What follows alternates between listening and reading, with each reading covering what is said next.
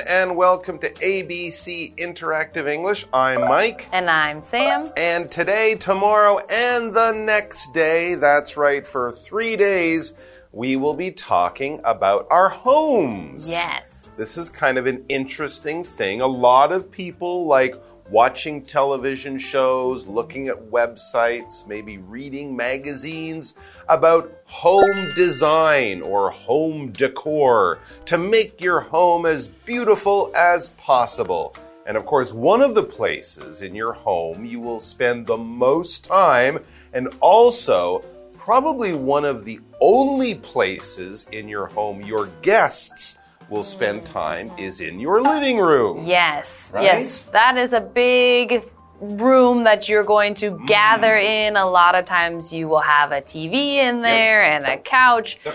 I'm not entirely sure what's the difference between a living room and a family room. Ooh. But I think in Taiwan, you probably don't have this problem because you probably only have one big area for a TV. But a lot of roo- houses in America have a mm. family room and a living room. That's mm-hmm. true. When you have a house, you often have more space, more rooms, and I guess the difference in my house was the living room was only for guests. When it was Christmas or Thanksgiving, when people came for a dinner party, we would use the living room. But when it was my family, when it was me and my friends, or even if we wanted to watch TV, we would go to the family room. We called it the den. Oh, Some people okay. call it D E N, den, but it's kind of like a living room. But you're right, here in Taiwan, the living room probably has your TV, a sofa, some comfortable chairs. You can read in there, sit on the sofa, play with your computer, your smartphone, listen to music often, entertain, and even eat dinner in front of the TV, which was always a fun thing to do when you were a kid. So let's talk about your living room, what's in it, and how you can make it more beautiful. And we'll be joining our friends Chuck and Michelle. Mm-hmm. Let's get to it.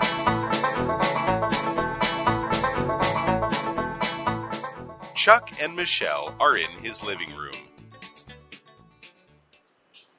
Here, sit in this chair. That one isn't very comfortable. Thanks. Can I ask you a question? What do you want to know? Why is your living room so empty? You only have these chairs, a trash can, and a television on a TV stand.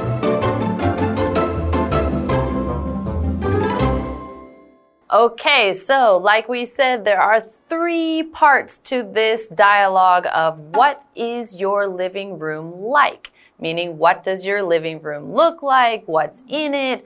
Uh, how big is it? Actually, I don't know if they talk about that, but they will talk about the different designs and things that are in the living room. And we have our two friends, Chuck and Michelle, and it says Chuck and Michelle are in his living room. So we are going to see what does Chuck's living room look like? That's right. We're over at Chuck's house, so let's find out. He is, of course, the host. If he lives there, then Michelle is the guest and Chuck is the host, and he's being a good host. We can see right from the beginning. He says, Here, sit in this chair. And I can imagine he's probably pointing to the chair. He's saying, Here, Michelle, this is a comfortable chair. This one is the one you should choose, the one I will give you to make you very comfortable. And there's a good reason he points to one certain chair because he continues by probably pointing to a different chair. That one isn't very comfortable. Mm. It's kind of old, it's kind of lumpy, maybe the back is a little weird. So when you sit on it, it won't be comfortable. This is an adjective that we use to talk about how we feel, how our body feels, or how something that we're sitting on or using makes our body feel. If you have a bed, you hopefully have a comfortable bed. It's soft, but not too soft. It keeps your back nice and straight, but not too straight. And of course, when you're tired, it makes your bones and your muscles feel really good and you'll fall asleep quickly. If you don't have a bed, well, maybe sleeping on the grass might be kind of comfortable. But if you're sleeping on a sidewalk or on a bench outside, oh, that's hard, it's cold, that would not be comfortable. Your body wouldn't be saying, I like this. Your body would be saying, ow, or something like that. So, get the good chair, Michelle. Take the comfortable one. Back to the dialogue. Then uh, Michelle says, Yes, so Michelle goes, Thanks. Can I ask you a question? So, first of all, thanks in response to thank you for pointing out the comfortable chair. I will like to sit in a nice, comfy spot. And then she says, Can I ask you a question? And question, this word is a noun and it means a sentence or a phrase that you use to find out information. So, you ask questions to figure out the answer. So, she might ask him, What's your favorite color? Or she might ask, What's your favorite food? Or something that's not about favorites, because I don't want to actually know. but she is going to ask him a question about his living room. Okay, but she's maybe afraid it's not quite the polite question to ask. Sometimes, if you're not sure if you the person will want to answer the question, you might say it like, Can I ask you a question? I just want to make sure this is okay. Hmm. But it seems Chuck is quite happy to answer any question Michelle asks, or at least he sounds like he's quite happy. He says, What do you want to know? You know, what question would you like to ask? What information would you, are you looking for? What are you curious about? Yes, and so Michelle says, why is your living room so empty? Ah. So, yeah, this question, maybe she was a little nervous to ask it because maybe he just doesn't have the money to buy it or he likes it that way. And so she's a little unsure about that question. But it so, doesn't quite look normal, yeah, the it looks room. a little so too empty. And so, yeah, so she goes, You only have these chairs, a trash can, and a television on a TV stand. So, just a couple things in this big living room, and she thinks, hmm, that looks a little bit empty. Hmm. Yes, and so empty is an adjective, and that means that there is nothing in whatever it is you might be talking about. If you fill up a glass of water and then you drink it, then your glass is empty. If you are in this living room and it's very big, yes, there are still some things in the living room, but it feels empty because it's too big and there's not very much stuff. So it hmm. feels almost like there's nothing in it. So we could say the living room feels empty. Or my stomach is empty. I'm hungry. Okay, so something that can be filled and maybe is normally filled with stuff suddenly doesn't have stuff hmm. and it feels a little strange. Well, maybe it's just because Chuck is a single young man, so he has very little furniture. It does happen. We'll take a break and then we'll come back with Chuck's answer to that rather interesting question.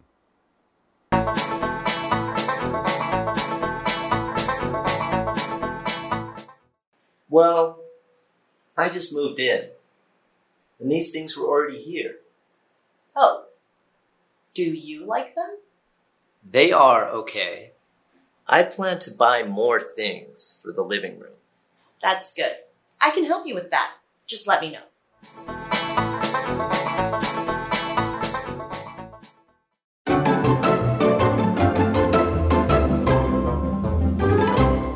All right, we are back with our dialogue in the living room. Chuck is invi has invited Michelle to visit his apartment, and she thinks his living room is a little bit empty. Mm-hmm. Just before the break, she kind of asked him, Why is there no stuff, no furniture? There's only two chairs, a TV, TV stand TV and a stand and a, trash can. and a garbage can. And that's all. Not even a table to put things on. Okay, so why is there so little stuff in your living room, Chuck? Well, here's his answer. It actually kind of makes sense. He says, Well, I just moved in and these things were already here. So yeah, maybe Chuck's a student. This is his first place. He doesn't have a lot of furniture to bring from home. And it also makes sense because he just moved in. He's only been living here for a few days or weeks, a very short time. And if he didn't bring things with him, he has to buy things. And that takes, of course, time and money. So the things she sees were already there in the apartment, in the living room. When something is already here, it's happened before.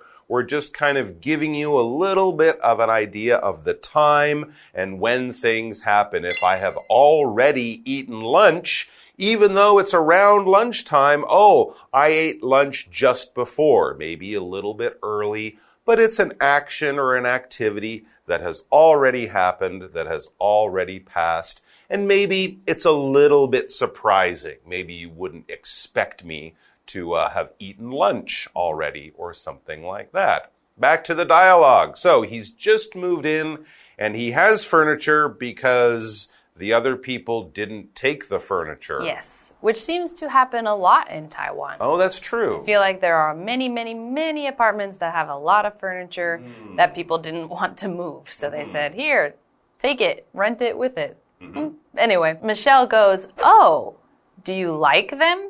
Because that is a big thing. If you rent an apartment and the other people left the furniture, it might not be your style or taste or what you like. And so you're kind of like, hmm, I would like the apartment. I don't really like the furniture, but maybe I could just deal with it. That's true. If he's trying to be a cool young guy with his new apartment and he's got a pink chair with yellow flowers on it, that might not be Chuck's taste or what he would choose.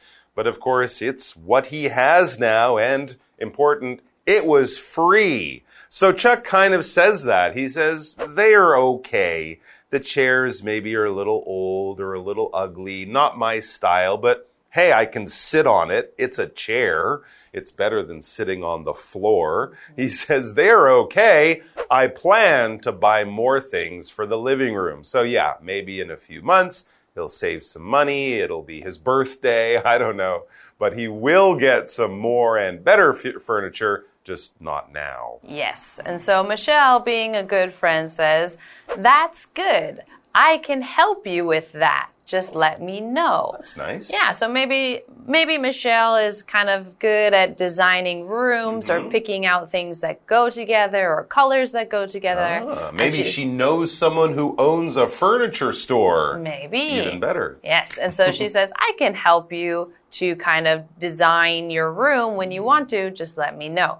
And we had this word plan earlier, and plan is a verb. When you plan to do something, it means that you're expecting to do that thing at a later date.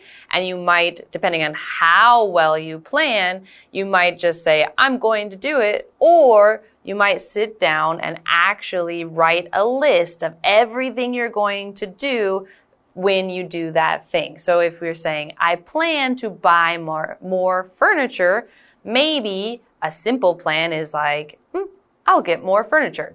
A detailed plan might be, I'm going to get this and it's going to cost this much and I'm going to get this color and this thing and this thing and make a huge plan.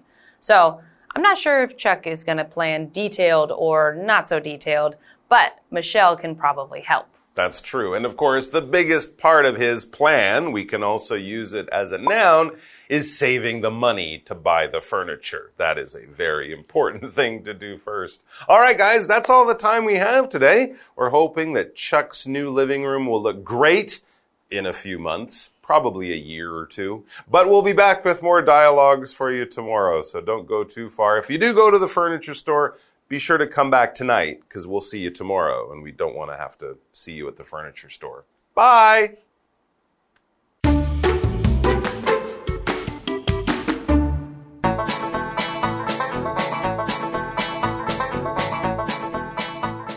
Chuck and Michelle are in his living room. Here, sit in this chair. That one isn't very comfortable. Thanks. Can I ask you a question? What do you want to know? Why is your living room so empty? You only have these chairs, a trash can, and a television on a TV stand.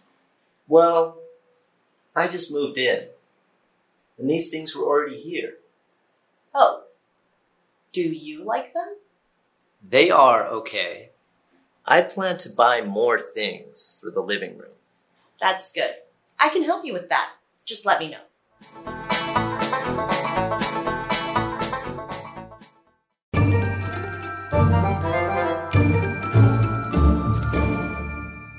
Hi, I'm Tina。我们来看这一课的重点单字。第一个，comfortable，comfortable，形容词，舒服的、舒适的。The chair is very comfortable。这张椅子很舒服。下一个单字，question，question， 名词，问题。Do you have any questions？你有任何问题吗？下一个单字，already，already，副词，已经。I have already had dinner。我已经吃过晚饭了。最后一个单词 plan，plan 动词，打算、计划。We plan to go for a walk in the park tomorrow。我们明天打算去公园散步。接着我们来看重点文法。 第一个 move in，搬进。Move 是搬家的意思，也可以在后面接 to，加上一个地方表示搬去哪里，或接 away 表示搬离的意思。我们来看看这个例句：She decided to move to a new city。她决定搬到一个新的城市。下一个文法：A helps B with something。A 帮忙协助 B 某件事情。这里要注意介系词的用法哦。我们来看看这个例句：Kelly never helps her sister with her homework。Kelly 从来不会协助她妹妹写作业。最后一个文法：Let somebody know。跟某人说一声，let 是一个及物动词，表示让、允许。know 的意思是知道、知悉。它的三态是 know、knew、known。要注意这里的受词后面必须要接原形动词。我们来看看这个例句 ：If there's any change in plans, I'll let you know。如果计划有任何变动，我会跟你说一声。以上就是这课的重点单词跟文法，我们下一课再见喽。拜拜。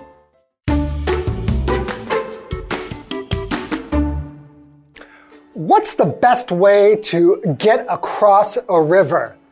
Um, probably not swimming. So you probably hope there will be a bridge if you're going to cross a river. So we're looking at the Bajang River today.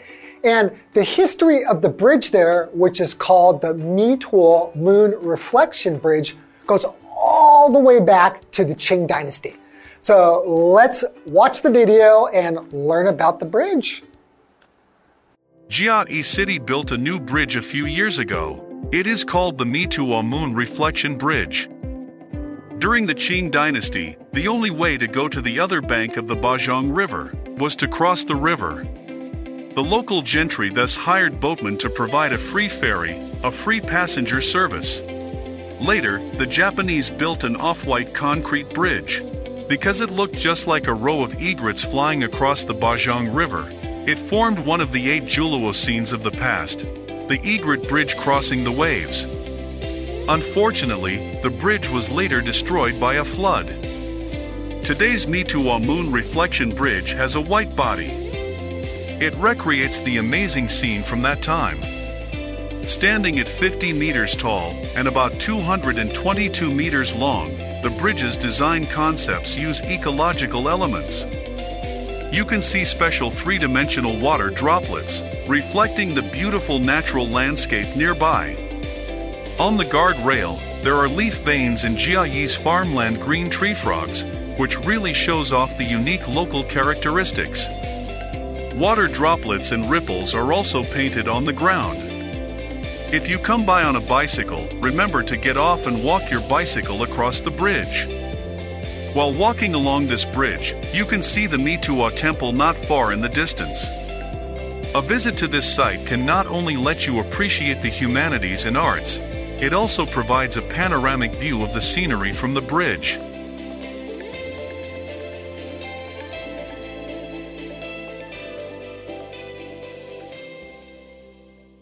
Wow, what a beautiful bridge. It's really long and really high. And not only that, I just think it's a great work of art. Beautiful architecture. So if you want to go to the bridge, not only can you cross the river, but you can also see the beautiful scenery and you get to see nature and just appreciate the beauty of this wonderful bridge. I hope you enjoyed it, and I will see you crossing the river on the bridge.